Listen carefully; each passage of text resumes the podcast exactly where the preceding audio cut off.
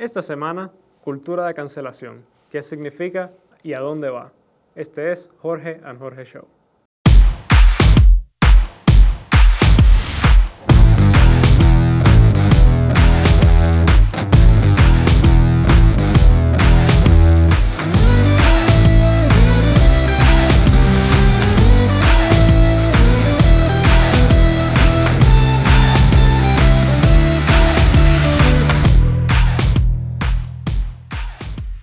La cultura de la cancelación.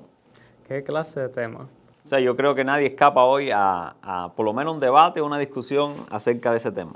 alguien lo ha tenido que tocar en algún punto, la verdad. Y bueno, antes de yo, yo personalmente le llamo incultura de cancelación. Y bueno, ya veremos por qué más adelante. Pero primero que nada, ¿qué, qué te hizo pensar en, qué te hizo decidir en cuanto a, toma, a, a tomar este tema? Bueno, es tan actual eh, y tantas personas están hablando de este asunto, no solamente como preocupación, otros están hablando como, como, como una cuestión presente y otros con una coacción potencial a un grado escalante hacia a futuro. Entonces, como quiera que, lo vean las personas, lo tienen presente en todas sus discusiones. Eso está en las redes, eso está en las noticias, eso está eh, en la política. tal vez donde único no está es tal vez en, mi micromundo, ¿no? del Evangelio, de la, de la iglesia, pero fuera de eso está en casi todos los lugares. Bueno, yo no sé de qué tú estás hablando, porque hay movimientos dentro de la iglesia que están intentando cancelar la Biblia y la disciplina histórica que hemos llevado. Pero yo creo que incluso personas dentro de su micromundo eh, son afectados de una forma u otra por lo que es llamada la cultura de la cancelación, porque, por ejemplo, en este país existe el grupo de los fanáticos de Star Wars. Bueno, antes de empezar, antes de meternos en calor, ¿qué cosa es? ¿Qué entiendes tú por cultura de la cancelación? Bueno, la cultura de la Porque estamos hablando de una cultura, no estamos hablando ni siquiera de un acto, un hecho, eh, un peligro, estamos hablando de una cultura. Entonces, a, qué nos referimos con cultura de la cancelación? Es un fenómeno existente. Es, es, es, un, es el hecho de intentar, de abogar y, presionar a, a, instituciones para que se deshagan de ciertos individuos que profesan una, digamos, una ideología o una opinión que no está de acuerdo a una ortodoxia que siguen los que, los que abogan por los miembros de esa cultura de cancelación. Por eso usualmente es más fácil pues, eh, dar ejemplos que que es como, bueno, uno de los últimos grandes ejemplos fue la actriz Gina Carano, que iba a decir, los fanáticos de Star Wars eh, tienen el show de Disney Plus, eh, El Mandalorian, que ha sido una sensación. Yo personalmente no soy muy fanático a, eso, pero, pero uno escucha por ahí, tengo amigos que son muy, muy fanáticos a eso y no se caen la boca. Pero eh, esta actriz que parece que es un personaje muy querido y muy, qué sé yo, no era muy vocal con respecto a, ciertas ideologías que son muy populares en Hollywood. Eh, la querían convencer de que pusiera sus pronombres, que son ahora una cosa muy, muy moderna aparentemente, de poner tus pronombres en, tu, en, el, en, el, en el bio de, de, tu perfil de Twitter. Y ella decía que no lo quería hacer. Y que tanto la presionaron que lo que hizo fue puso beep, pop, poop, el sonido de los robocitos de Star Wars. Y, y aparentemente eso molestó mucho a a este grupo, a esta cultura, eh, que lo tomaron como que se estaba burlando de ellos, y empezaron a presionar a Disney hasta que Disney eventualmente la, despidió. O sea, cortó no solamente Disney. Estas personas activamente llaman a, los, uh, a los que hacen advertisement con Disney, o sea, las compañías que hacen anuncios con Disney, llaman al mismo Disney, llaman a la compañía, que, a la agencia que, que la, que esa, esa actriz contrata y se encargan de intentar desconectarlos de, todo lo que sea su mercado laboral, desconectarlos completamente. Entonces, un fenómeno que se ha visto en todas las industrias, es, excesivamente pervasivo en las industrias del entretenimiento, que son las más, eh, digamos, fáciles, de, las más dependientes a la opinión pública. Ahora, eh, bueno, entendemos Básicamente es, es la fuerza que se establece desde un, desde, un grupo, desde una ideología, tratando de, que, de eh, encaminar a todo el mundo hacia, hacia, hacia el mismo rumbo que ellos sí. Pero, ¿por qué no llamarle fenómeno? ¿Por qué no llamarle eh, moda? ¿Por qué llamarle cultura? Bueno, ahí eso, no quiero ser muy técnico, o sea, cultura usualmente se refiere más a, a una tradición establecida. Yo creo que llamarle cultura a la cancelación es más bien un, es un fenómeno fonético.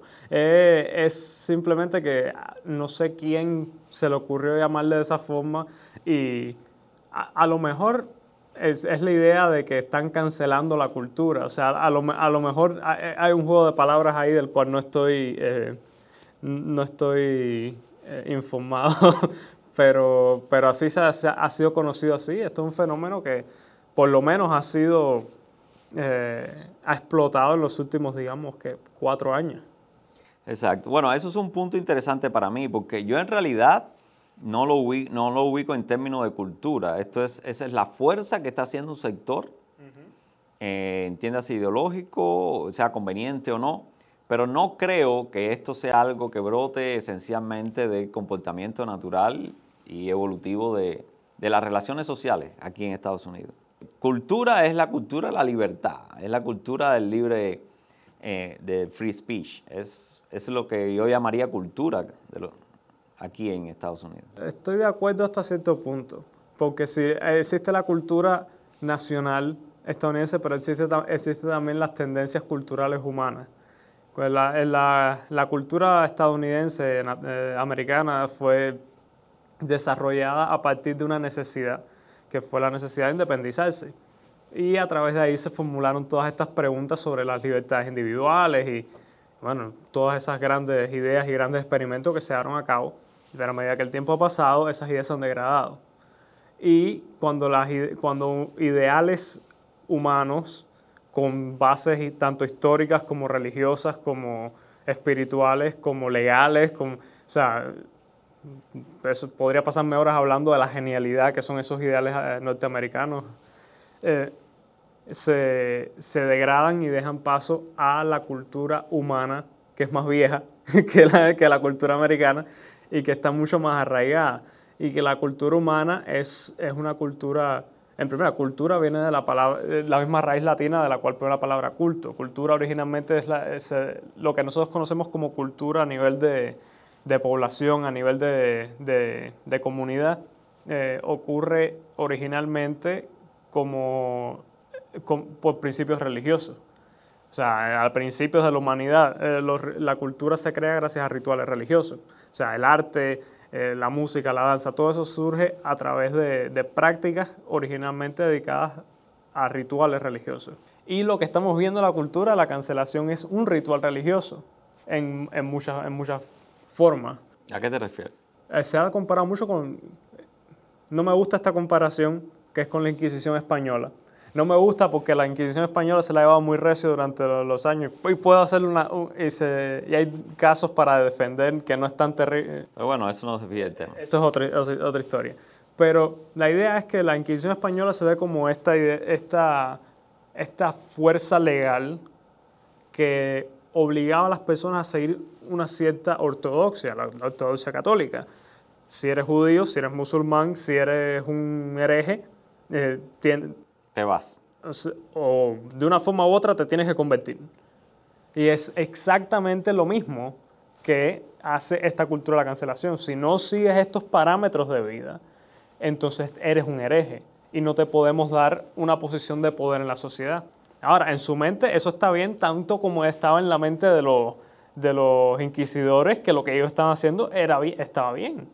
O sea, e, es una perversión, es humana, es cuando tú tienes una visión del mundo y estás completamente cerrado a la idea de que estás equivocado. Entonces todo el que está alrededor tuyo que no se conforma a esa visión debe ser derrocado porque, porque son, son la encarnación del mal.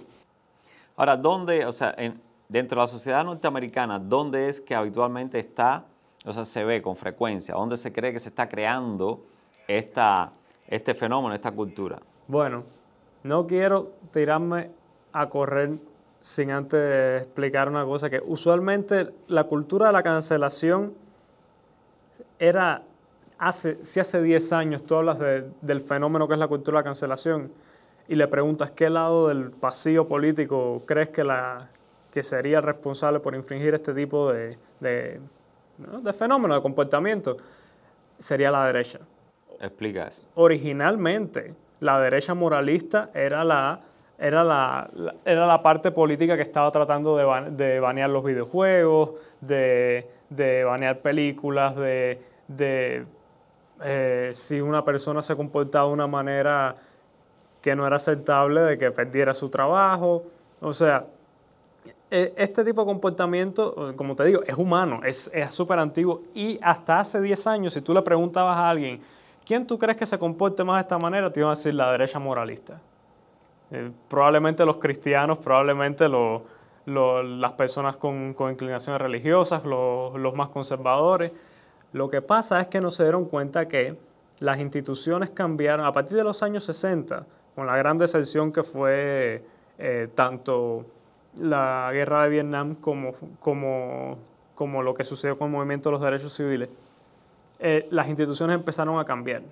Y por instituciones no solamente me refiero a políticamente, me refiero a las universidades y eh, categorías eh, inferiores de la de educación pública empezaron a cambiar, empezaron a adoptar ciertas filosofías que se creían radicales, pero, pero desde los 1960 hasta ahora han pasado bastante tiempo, han pasado 60 años, y, esa, y ese radicalismo se ha, se ha vuelto una ortodoxia.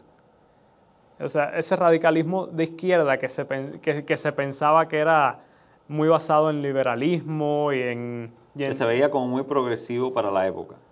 para la ortodoxia en aquel momento. Exacto, se ha convertido en una ortodoxia. Todavía conservan el nombre progresivo, pero, lo, pero no se han dado cuenta que controlan las instituciones, que después de 60 años de trabajo eh, controlan Hollywood. O sea, no, la cultura de la cancelación no existiera si ellos no tuvieran el poder para cancelar a las personas. Y lo que no se dan cuenta es que ellos son la ortodoxia. O sea, que se han invertido los papeles.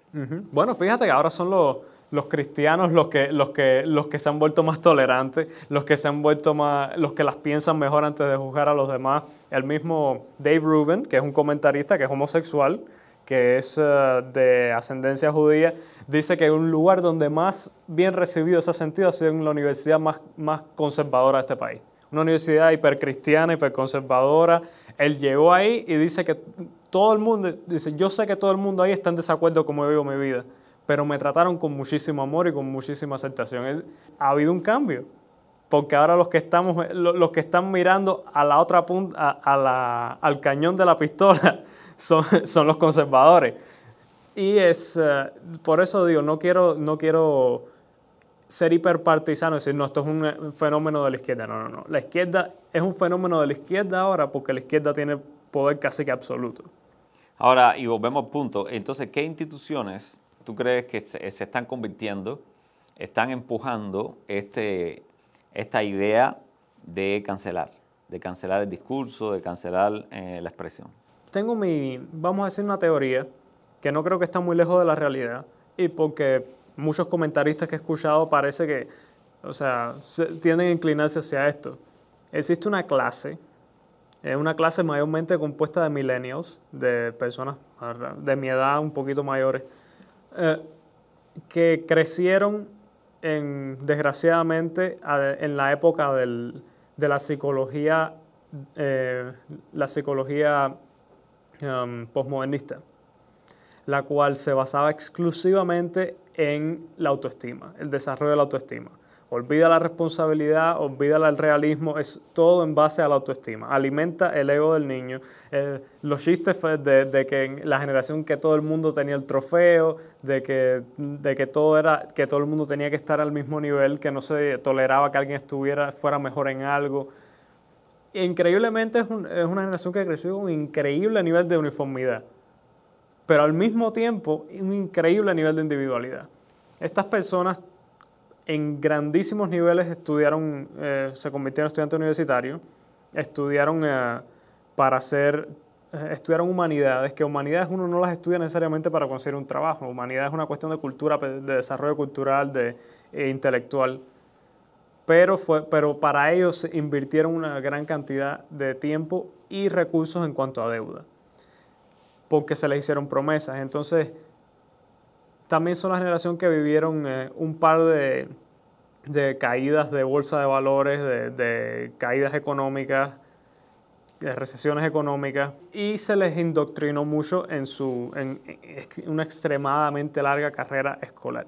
Esta generación sale al mundo y, lo que, y ¿qué es lo que dice? Tengo deudas, no tengo el trabajo que me prometieron, eh, la, economía se desbarata cada dos minutos y, el gobierno viene y salva, salva nada más que a los grandes negocios.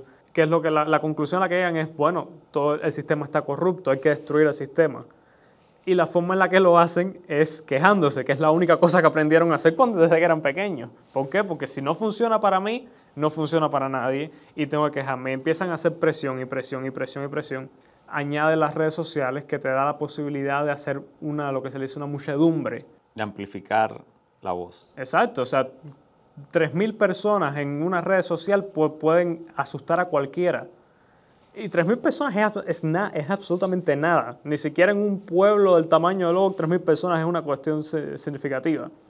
Pero las compañías que, viven del marketing se asustan. Si hay, una, si hay una, un medidor en Twitter que dice estás, te están enviando muchos dislikes de repente, o sea, hay una tendencia negativa, enseguida lo que hacen es ir y, y tratar de, de controlar la situación. Y eso implica ceder en cualquier cosa que le piden. Ellos hacen un análisis de costo y beneficio y usualmente el costo y beneficio es, me sale más barato deshacerme de esta persona si tengo una lista larguísima de gente que quiere tomar su lugar de todas maneras y, y me quito arriba la muchedumbre. Ok, entonces estás ubicando esta fuente principal de empuje de esta cultura de cancelación en los millennials. En los idealistas, eh, eh, que, que mayormente tienden a ser millennials. Y eh, como el factor detonante el hecho de que estos millennials se tienen que incorporar a la vida de responsabilidad. Y no están preparados. Se incorporan un poco tarde, eh, no están preparados y en un contexto que puede estar sazonado o complicado con asuntos como pandemia y, y, restricciones eh, económicas. ¿A dónde va dirigido el ataque de la cancelación? ¿A dónde va dirigido el ataque del cristianismo? al diablo, a Satanás, o sea, al enemigo, siempre hay un enemigo. Cuando vivíamos en Cuba, el enemigo eran los Estados Unidos, o sea, todos los movimientos necesitan un enemigo, estén bien o estén mal, pero siempre hace falta un polo opuesto. Estos, eh, esta cultura de la cancelación han creado una liturgia, un sistema de valores, eh, porque eso es lo otro. Eh, esto es una generación extremadamente atea que se les enseñó ateísmo desde que nacieron. Pero el problema es que, no me acuerdo qué filósofo lo dijo, creo que fue C.S. Lewis, dijo que el ser humano tiene un, agujero con forma de Dios dentro del, dentro del alma. O sea, por mucho que evites eh, reconocer la existencia de la divinidad, vas a llenar ese vacío con algo. Y, por eso esta religión de izquierda ha creado un sistema de valores que se basa en la exaltación del individuo especialmente del, individuo victimizado. Y ahí han entrado lo que se le dice el póker de las víctimas, que o sea, que si eres de una persona de raza negra, eh, tienes tantos puntos, pero si eres una mujer, tienes más puntos, porque las mujeres, eh, o sea, si eres una mujer de raza negra, tienes más puntos que un hombre de raza negra, porque las mujeres han sido más victimizadas que los hombres. Si encima de eso eh, perteneces a la comunidad LGTBI, etcétera, etcétera, etcétera, eh, pues más puntos todavía porque has sido más victimizado. Y entonces la idea es, yo soy un héroe, yo soy, ellos dicen la palabra aliado. o, soy un miembro de estos grupos marginalizados o soy un aliado. Y yo peleo por ello. independientemente si, si el daño existe, si, existe, si la injusticia existe, es, no, eso no es eh, una preocupación. La liturgia de ellos dicta que, que, que, las inequidades han existido y que, y, que está, y que son parte de la sociedad. Como ellos ya de por sí odian la sociedad o sienten resentimientos a la sociedad, es muy fácil decir, ok, pues si encima de, de, hacerme, de hacerme daño a mí, le hacen daño a otras personas, bueno, déjame adquirir esta virtud de pelear en contra del mal. Ok, ¿y quién es el mal en la cultura de cancelación? Bueno, para ellos existe, Dennis Prager tiene un acrónimo, pero es básicamente la homofobia, el racismo, el, ¿cómo se llama? El, la islamofobia, eh, todas estas fobias, todos estos ismos que, que el, el chauvinismo, el misogenismo, todas todos estos pecados, esta aglomeración de pecados que es lo que le dicen bigotry.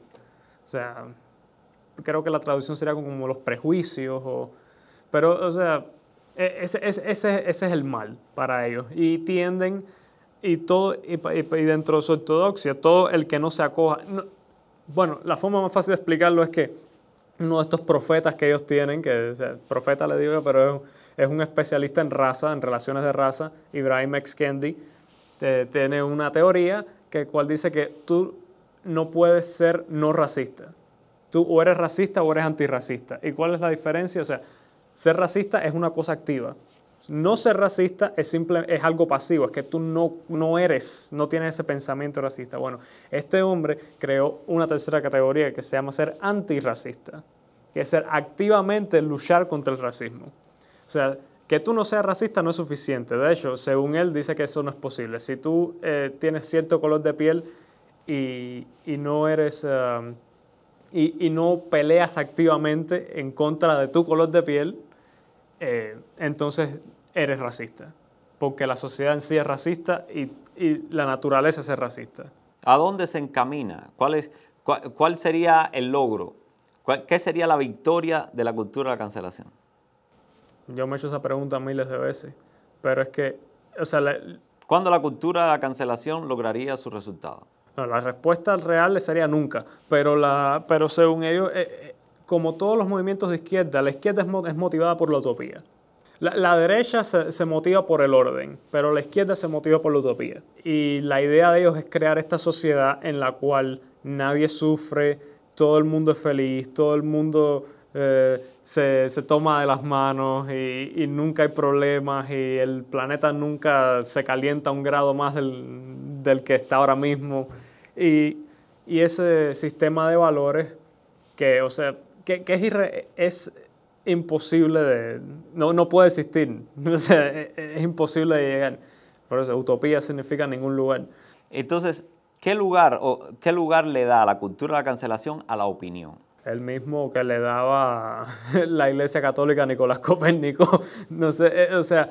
O sea, la opinión, la posibilidad de opinar, se ve entonces como... Un desafío a la ortodoxia. ¿Cómo se puede mantener un discurso de liberación y, de incitación a una utopía que supuestamente todo el mundo persigue, humanamente pudiera ser perseguible, y, y que el camino a eso no sea la incorporación de todo el mundo, la posibilidad de que todo el mundo opine y que todo el mundo participe. Supongo yo que en la mentalidad de, de, esta, de esta cultura no están en esa etapa.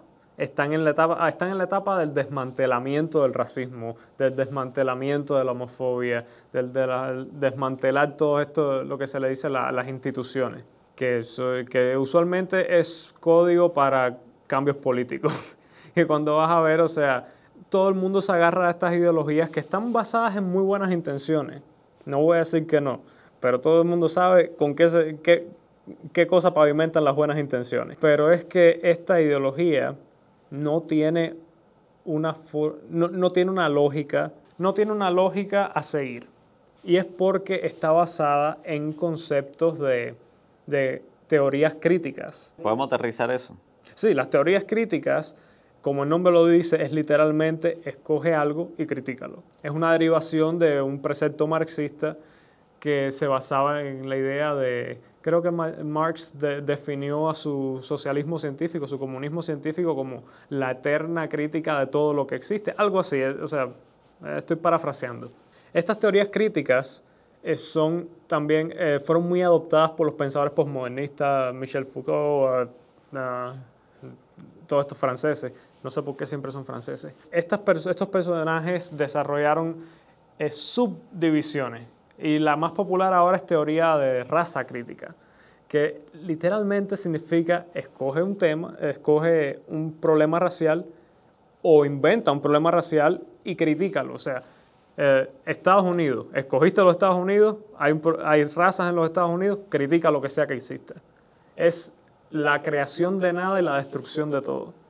Ahora, la, palabra crítica implica en sí mismo eh, eh, lógica, pensamiento eh, y lo más objetivo posible. O sea, una crítica no es ir en contra de algo, sino es, es hacer una evaluación consciente, una, evaluación lógica, una evaluación crítica, real de, las circunstancias. Y me sale la pregunta, Estamos asociando entonces palabras de, eh, como crítica a, cuestiones que, han venido a, desbordar o, a sobredimensionar una cuestión que ha sido un conflicto social durante tiempo. Me explico. Siempre se ha criticado que el racismo es básicamente eh, eh, el hecho de distinguir entre las razas. Por supuesto, no hacer caso al racismo es considerar, eh, es no considerar la cuestión de la raza como un elemento, ¿me entiendes?, a, hacer diferencia. Déjame decirte que esa es, una, esa es una mentalidad muy de nosotros en el mundo hispano. Por alguna razón, el, sur de Europa, los países del sur de Europa, España, Italia, Grecia, tienden a tener esa, esa, visión del, de racismo. El racismo es más bien la, distinción. Pero más al norte de Europa, la Francia, eh, Alemania, Inglaterra y por ende los Estados Unidos, racismo se tiende a asociar más con eh, una, con la parte, con la, no es tan pasivo, es la acción de creer que una raza es inherentemente superior a otra. Déjame explicar lo que eso significa bien rápido. Pero bueno, esa, esa se tiene que construir sobre la base de una diferenciación de razas. Entonces, una vez que tú diferencias la raza, pues entonces tienes entonces ah, eh, eh, una comparación. Y en esa comparación tú vas a querer sacar la mayor cantidad de diferencias posible en función de justificar el hecho de, que son diferentes. Pero si uno, si uno echa a un lado esta cuestión de las razas, con lo que se queda básicamente es con la... con la raza no será un elemento para clasificarnos los seres humanos. Y eso se ajusta mucho más, se acerca mucho más a la realidad de poder convivir juntos, independientemente de la raza, a que el camino que escojamos es un, el desarrollo crítico del análisis de las diferencias de la raza, para después llegar a la conclusión de que ambas razas son iguales. Ese es el problema que hay muchos niveles de, de, cómo estas ideologías se, aplican. Muchos eh, supremacistas negros que existen y, son bastante, tolerados por esta izquierda, eh, utilizan esta misma ideología con esos motivos para establecer diferencias. Hay un video muy famoso de este personaje llamado Nick Cannon, en el que literalmente está diciendo que la raza blanca es inferior. Y las razones por las cuales él defiende esa posición son increíblemente locas. Son cosas que si uno las escucha, dice, ¿cómo esta persona es permitida que, que hable? O sea, no, no, es diferente a lo que pudieras esperar de, de alguien en Alemania en 1936 hablando. Entonces, lo que sucede es que se les da esta posibilidad a este grupo de personas por ende de su victimización. Que es la idea de ser tolerante, es la idea de, de, de, de traer todo el mundo al mismo nivel pero hay personas que se aprovechan de eso para ponerse por encima. Y, esa es la cuestión. Si, intentas encontrar un camino lógico del pensamiento, de la fundación de esta cultura de la cancelación, no lo vas a encontrar. Porque hay muchos grupos que están, bueno, de hecho hay un patrón. Muchos grupos que están intentando tomar parte de esta cultura porque hay una cosa que es cierta. Es la cultura de la cancelación tiene poder. Y todos estos grupos tanto neomarxistas como, como millennials con buenas intenciones, como supremacistas negros, como supremacistas blancos, porque hasta los neonazis están, se, han sumado a esto de, una forma u otra. Eh, eh, todos estos grupos tienen una cosa en común, están buscando poder, están buscando influencia, están buscando que se haga su voluntad. Y la cultura de la cancelación es, es, un, es un arma con la cual ellos logran asustar y aterrorizar a la gente en posiciones con influencia. Ok. Bueno, entonces, eh, eso es interesante, y a la conclusión de que no hay, un, no hay tal supuesto eh, eh, fundamento crítico detrás de la cultura de la cancelación. No. Solamente hay frases tomadas, prestadas en contextos determinados, vendidas a minorías que han sido victimizadas y, y, constituidas como punta de lanza para agredir a una, a, una estructura social. ni, siquiera estamos hablando ah, de, una, eh, de una clase social, ni estamos hablando tampoco de una raza. Al final eh, es una punta de lanza de hierro con, con, con, un, agarre que puede ser tan débil como, como madera pero que pueda ser usado contra cualquiera que se pueda oponer a agendas de, eh, eh, eh, minorías. Es no solo es una forma muy, muy fácil de adquirir relevancia. Y tú te das cuenta que todos los grupos que, conforman esta cultura no están ni siquiera en la misma página la mayor parte del tiempo. Solamente que crean un enemigo en común, crean un, un diablo al cual, al cual pero de vez en cuando se mete en el camino este, este, este, para mí es un supremacista negro, que es Ibrahim Eskendi. Estuvo, estuvo, tuvo una entrevista el otro día en el que dice que, que él estaba escandalizado, él y su esposa estaban escandalizados por porque su hija, creo, una niñita, dijo que ella quería ser un varón y que eso era porque la sociedad era muy misógena. Pero, pero adivina quiénes saltaron muy ofendidos ahí. Todos, todos sabemos. Y entonces hubo, hubo choque. ¿Por qué? Porque este hombre tratando de, ganar poder a través de criticar la misoginia y el racismo de la sociedad, se metió con lo que están criticando este otro grupo de intereses, que es el, el, LGTBIQ. O sea, para ir concluyendo el asunto, porque quiero terminar con dos preguntas importantes, eh, podemos definir que la cultura de cancelación eh, se ha oficializado, se ha institucionalizado como un medio para alcanzar eh, voz y alcanzar poder. No, y que por otro lado no tiene un fundamento crítico. Crítico, como tú lo defines, no lo tiene. Crítico, como lo definen las teorías marxistas, sí lo tienen. Sí, porque, o sea, si, si la base de todo esto se está generando en las universidades, en los estudios, en los profesionales, eh, uno, pudiera, uno pudiera pensar que tiene un fundamento crítico. Mm. Pero si, eh, si no es así... Solo en nombre. Si es solo en nombre, pues entonces podemos descartar la asociación que se ha querido vender entre eh, el uso de la crítica mm. de una forma científica con la cultura de la cancelación. Sí, no, o sea, hay muchas teorías que, que se hacen, ah, tienen un ciclo de retroalimentación eso quiere decir que si esta persona hace una teoría, esta persona lo cita a él y entonces la tercera persona cita, pero, pero, pero el que generó la teoría después cita a esa tercera persona y entonces entre los tres reciclan porque están de acuerdo y nunca nadie les lleva la contraria. Si alguien les lleva la contraria, pues ahí es donde entra la cultura de la cancelación. Entonces, cultura de la cancelación no tiene un, un, fundamento, una base crítica, lógica, científica, objetiva. No. Y segundo lugar... Tiene una fundación religiosa. Y en segundo lugar, no es, o sea, es un medio, eh, no es un fenómeno, no es una cultura, es un medio para conseguir algo. Exacto, eh, eh, es, un, es un palo con el que darle a las personas. Entonces, bueno, eso me lleva a dos preguntas ya finales. Primera, la primera es, ¿Cuál es la mejor forma de, eh, de frenar el uso de este medio de la cultura de cancelación a todos estos grupos que intentan adquirir fuerza, lugar y poder?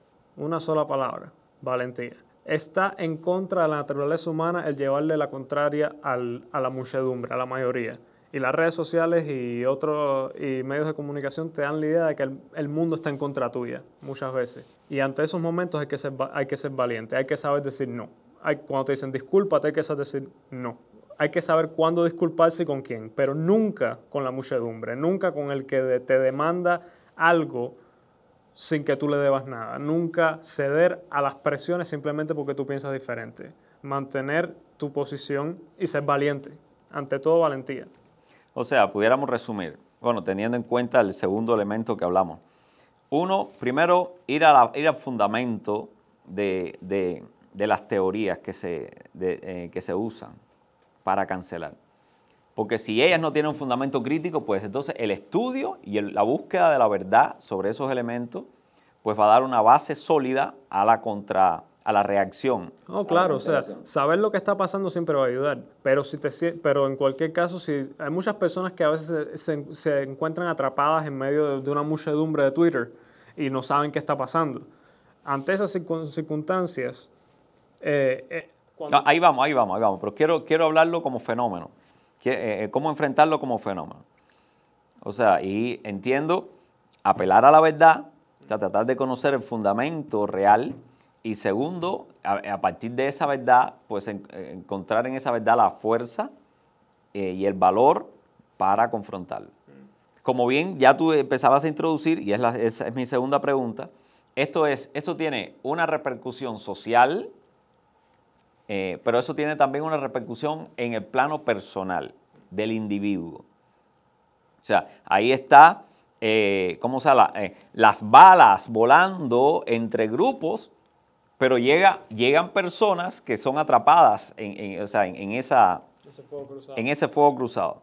O sea, ¿cómo afrontar eh, como individuo, en mi plano personal, en la universidad donde estoy, en la, en la iglesia donde estoy, en la comunidad donde estoy, en el grupo que se formó, eh, que se, eh, en, en, un contexto, en una fiesta o lo que sea, cómo proyectarme? ¿Cómo no, no ser víctima de la cultura de cancelación como individuo? primero, la regla de oro. Trata a los demás como tú, como tú quieres que te traten a ti. La ventaja de, de, las personas como nosotros con tendencias más conservadoras ahora mismo es que tenemos que aprender humildad, porque estamos, estamos en el lado que está perdiendo. Y ahora, y, ahora está, y ahora estamos deseando que nos traten de cierta manera. Y cuando inevitablemente el equilibrio se, reajuste, eh, haríamos bien en recordar eso. Segundo, el Evangelio nos enseñó una cosa por encima de todo. La verdad, eh, no hay nada más importante que la verdad. Y por, y por saber y por buscar la verdad, el mundo te va a odiar y te va a crucificar. Y por decir la verdad, te van a odiar, te van a perseguir y te van a crucificar. A lo que Jesús responde, toma tu cruz. Exactamente. O sea, el hecho de abrazar la verdad siempre es una invitación a tomar la cruz y seguir a Jesús. La cultura de la cancelación, si viene por ti, van a reclamar tu trabajo, van a reclamar tu familia, van a reclamar tu prestigio, van a reclamar tu dinero. Y si tú quieres conservar tu integridad y conservar tu, o sea, conservar la verdad y no ceder ante esas presiones, vas a pagar ese todos esos precios. No hay forma de, conservar las dos cosas, porque este es el desafío de estos tiempos. Bueno, yo, yo añadiría algo, y lo hago recordando cuando de chiquitico te llevé a la, escuela. Mm. En cierto momento, no sé si lo recuerdas, pero muy temprano, mientras estaba en la escuela, enfrentaste eh, conflicto con, un grupo de, muchachos de tu aula y, y rápidamente y esto lo asocio con la cultura de cancelación, eh, los muchachos formaron un grupo, básicamente porque ibas a la iglesia, porque eras diferente, y trataron de, eh, como grupo, eh, tratar de, enfrentarte. Y uno de los consejos que te di en ese momento fue, no enfrentes nunca al grupo. Ve uno por uno. Después que, o sea, mantente tranquilo y callado y después ve uno por uno a ver si ellos pueden mantener a ver si tienen la misma fuerza como grupo que como individuo. Que, muchos de ellos son mis amigos todavía. Hoy son, hoy son amigos, o sea, porque eso es así, cuando no te enfrentes al grupo, cuando ese grupo sencillamente deja, eh, deja que el grupo envalentonado, bravucón y que con que se siente fuerte, pues haga lo que haga y trata de pasar eh, esa copa. Pero tan pronto, pero no lo dejes ahí, tan pronto como puedas, acércate a esos, siempre y cuando los conozcas, y ten con ellos la conversación que puede llegar a algún lugar.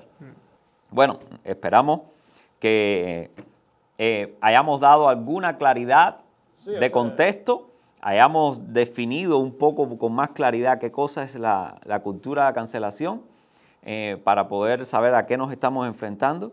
Y hemos dado algunas directivas también cómo, cómo asumirlas, ¿verdad? Desde el punto de vista de grupo o desde el punto de vista individual, personal. Sí, no es, no es una guía comprensiva a todas las eh, a lo intrincado del tema, pero bueno, ya nos hemos pasado el tiempo. Exacto. Bueno, eh, quiero decir que eh, todos, estos son, todos estos son desafíos de, de, cómo abocarnos a una sociedad avanzada con sabiduría.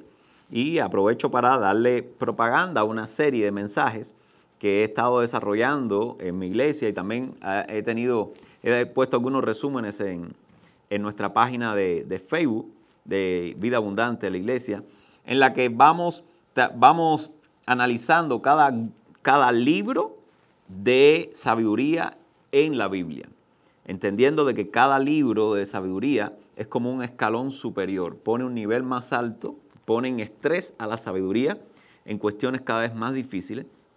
Y entonces, solo cuando tenemos una lectura completa de todos ellos, porque son una unidad en, la que están intercambiando y, conversando los libros de Salmo, Proverbio, Eclesiastés, eh, eh, Cantar de Cantares y Job y otros más. Pues nos ayuda a tener una perspectiva mucho más amplia de la sabiduría y por supuesto eso nos dará salidas a circunstancias muy difíciles de la vida, como la que se presenta muy fácilmente hoy en día en el siglo XXI.